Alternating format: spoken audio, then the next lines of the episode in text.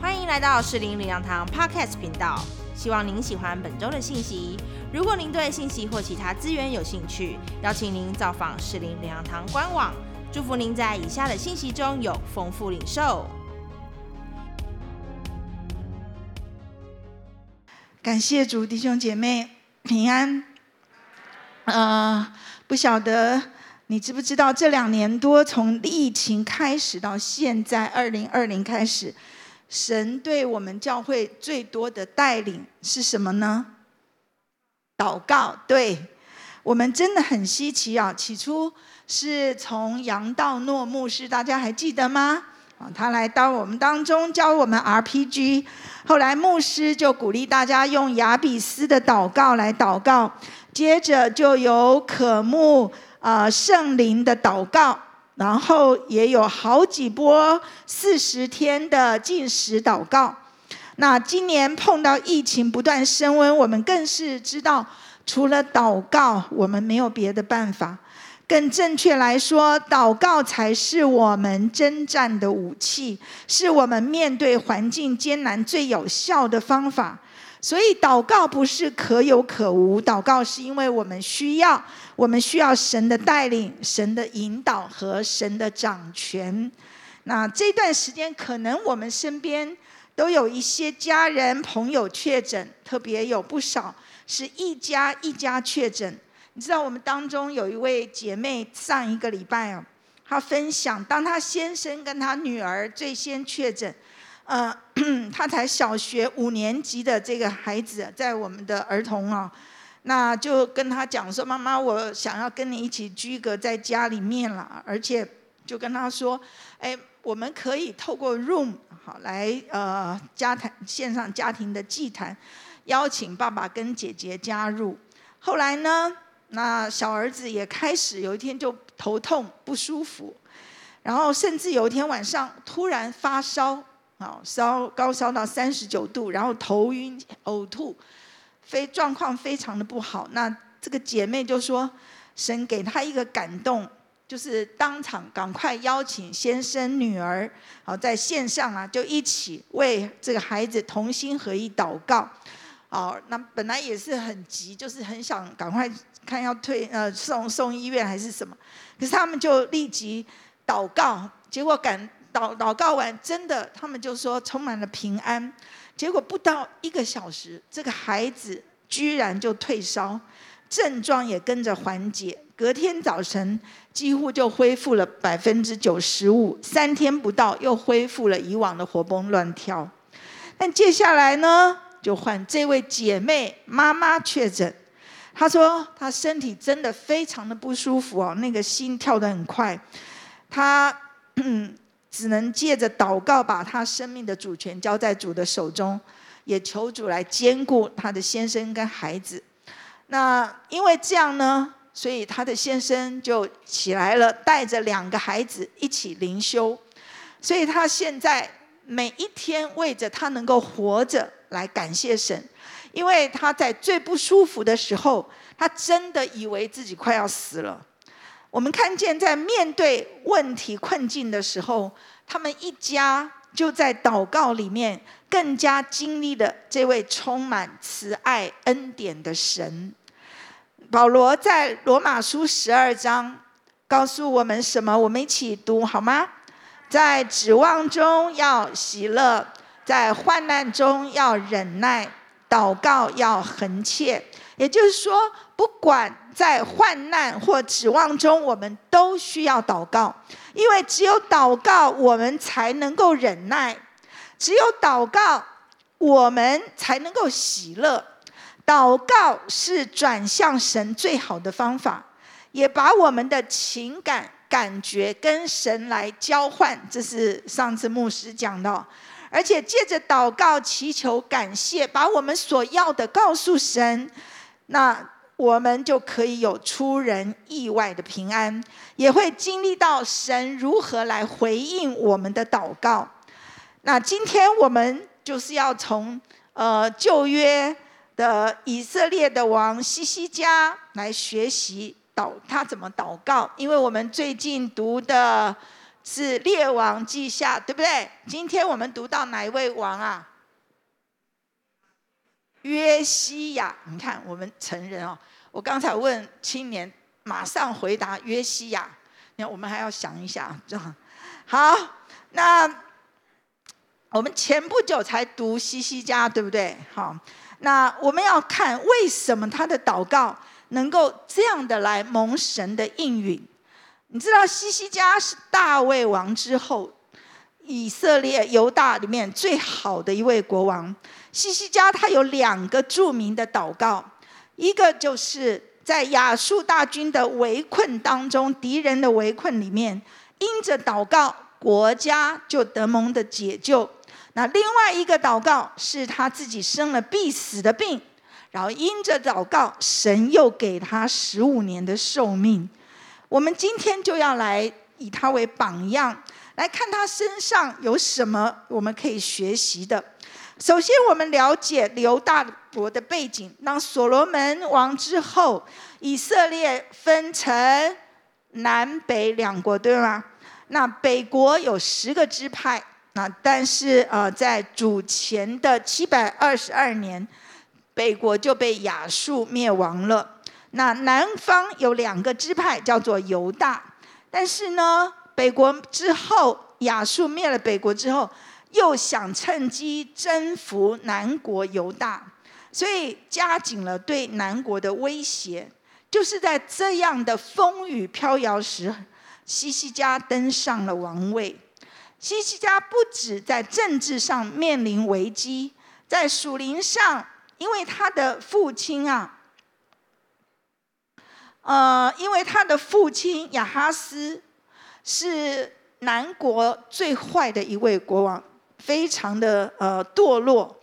那亚哈斯在位的时候，他制造了许多外邦人的神像，犯了拜偶像的罪，然后残忍的让他的儿子金火，甚至还关闭了敬拜神的圣殿。西西家上位之后，遵行耶和华眼中看为正的事。废去秋坛，铲除所有拜偶像及不属神的事物，而且他不肯侍奉亚述王。所以列王记下十八章五节这里说：西西家依靠耶和华以色列的神，在他前后的犹大列王中没有一个及他的，因为他专靠耶和华，总不离开。谨守耶和华所吩咐摩西的诫命。第七节，耶和华与他同在，他无论往何处去都亨通，因为他背叛，他不肯侍奉亚述王。正因为他不肯侍奉亚述王，以至于亚述就派了大军来围困耶路撒冷。那亚述的将军是谁？叫什么名字？你看。拉伯沙基，好，亚述王叫做西拿基利，他的将军叫拉伯沙基，更是羞辱西西家王。在这样的艰难及极大的羞辱里面，西西家王进了神的殿祷告，最后呢，神就派天使在一夜之间，在亚述营中杀了十八万五千人。我们来看西西家的这个祷告，我们一起来看列王西家十九章十四到十九节。西西家从使者手里接过信来，就是那个威胁的信哈。看完以后，他就上耶和华的殿，再把书信在耶和华面前展开。十五节，西西家向耶和华祷告说：“坐在二基路伯上，耶和华以色列的神呐，你是天下万国的神，你曾创造天地。耶和华，求你侧耳而听；耶和华，求你睁眼而看，要听西拿基利打发使者来辱骂永生神的话。耶和华，亚述诸王果然使列国和列国之地变为荒凉。”将列国的神像都扔在火里，因为他本不是神，乃是人手所造，是木头石头，所以灭绝他。耶和华我们的神呐，我们一起读：现在求你救我们脱离亚述王的手，使天下万国都知道，唯独你耶和华是神。这是呃第一个祷告，就是他面对敌敌军的来袭。那我们看他另外一个祷告，在二十章紧接着二十章一到六节，那时，好特别注意那时，那时因为接着十九章嘛，所以那时是什么时候？是他刚刚亚述才退去的时候，对不对？因为派天天使去亚述营中杀了亚述那些军队，所以打了一场。这样的仗，你想那时是什么时候？西西家个人觉得怎么样？如果是你，你觉得怎么样？哦，好不容易呀，哦，一定是身心俱疲，是吗？可是发生了什么事？那时怎样？西西家病得要死。亚摩斯的儿子以赛亚去见他，对他说：“耶和华如此说，你当留一命于你的家，因为你必死不能活了。”好，我读到这里，我就想，好像什么意思？你知道吗？你生了癌症，你的牧者来跟你讲说：“哎，你快要死了，你写个遗书给你的儿子吧，看你的财产要怎么分配。”你想，西西家听到这个会怎样？要我要崩溃了！我才刚刚讲，然后我又得了一个必死的病，然后你又来跟我讲这样，可是圣经都没有讲这些哦。第二节说什么？西西家就怎样，转脸朝墙祷告耶和华说：“耶和华，求你纪念我在你面前怎样存完全的心，按诚实行事。”然后。又做你眼中看为善的，西西家就怎样痛哭了。所以这个时候，以赛亚就有神的话又临到他。神跟他说：“你去告诉我的名，呃，我君我名的君西家说，耶和华你主大卫的神如此说：我听见了你的祷告，看见了你的眼泪，我必医治你。到第三日，你必上到耶和华的殿。”好。那接着第六节，他说：“我必加增你十五年的寿数，而且要救你。”等等。那我们知道，西西家生重病，这个时候他是三十九岁。那他的父亲亚哈斯活了三十六岁，他的祖父活四十一岁，比起来三十九岁在当时不是太短。但是因着他的祷告，神就加添了他十五年，所以他是五十四岁离世的。而且神还给他一个特别的证据。那这两个祷告都是很不可思议的祷告。怎么不可思议呢？一个是改变国家的命运，打败敌人亚述大军，好像我们今天意思是什么？谁会打过来？好，大家都知道，对不对？好，那就是面对这样，有一天真的发生了，那改变了。好，第二个，第二个祷告是什么？为自己的重病，我要死了，可是病得到医治。一个人怎么祷告到生命经历那么不可思议的改变？我们一起来看，我分三点：第一，选择世界的价值还是属神的价值？刚才我们提到西西家的父亲亚哈斯在位的时候，犹大国属灵的状况是最糟糕的，所以西西家并没有在一个正确信仰的环境中被养育长大。反而他从小耳濡目染的，就是看着他的父亲背逆神的作为，如同现在我们很多的人从小我们在不信主的家庭中成长，以至于我们就看着，像我小时候五岁以前哦，就跟着我妈妈到庙里面啊拜啊等啊祭祖啊等等膜拜偶像，与神相反的环境中成长一般，所以。我们看到神，他拣选人不是在你的环境啊，即便是这样，那么稀奇，面对这么低落的属灵情况，西西家一上任，他就大力改革，他拒绝效法他的父亲，反而拆掉他父亲所设立所有偶像庙宇，重新恢复了圣殿一切的礼仪和祭祀。我们可以想见，这样的做法，当时一定遭到许多政治及宗教势力的反对，对吗？但是西西家却依靠神，他不顾一切的反对，他刚强行事。